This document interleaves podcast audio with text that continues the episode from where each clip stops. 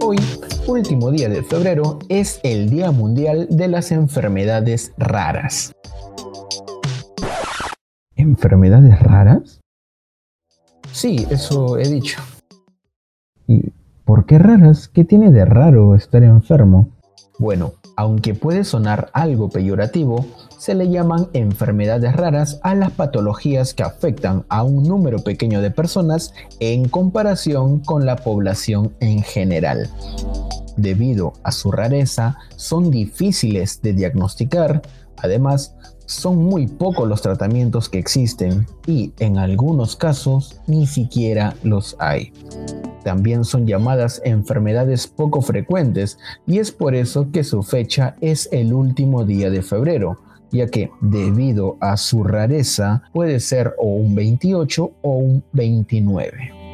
Ok, pero ¿cuántas enfermedades raras hay?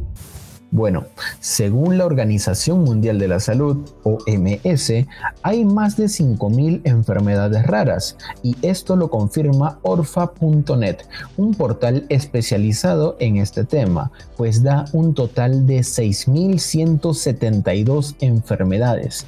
Entre ellas tenemos a la fibrosis quística, esta llena de mucosidad las vías respiratorias del pulmón y del páncreas. También está la hemofilia, que es la incapacidad de que la sangre coagule y ante cualquier herida que sufre esta persona pueda causar sangrados excesivos.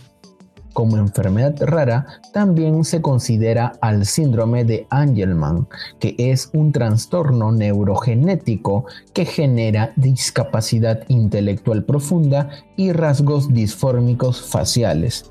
Esta última enfermedad se presenta en menos de 9 personas en 100.000. Quienes padecen de estas patologías necesitan una atención especializada.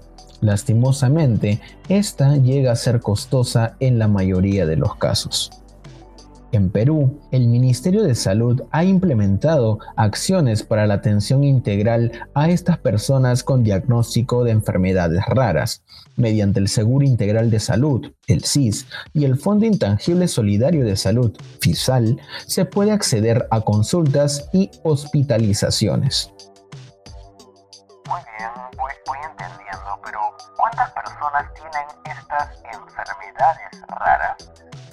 Bueno, usted puede ver en algunas noticias y publicaciones que se dice que en Europa el 6 u 8% de su población padecen de estas patologías, es decir, que 25 millones de personas en el viejo continente presentarían estas enfermedades.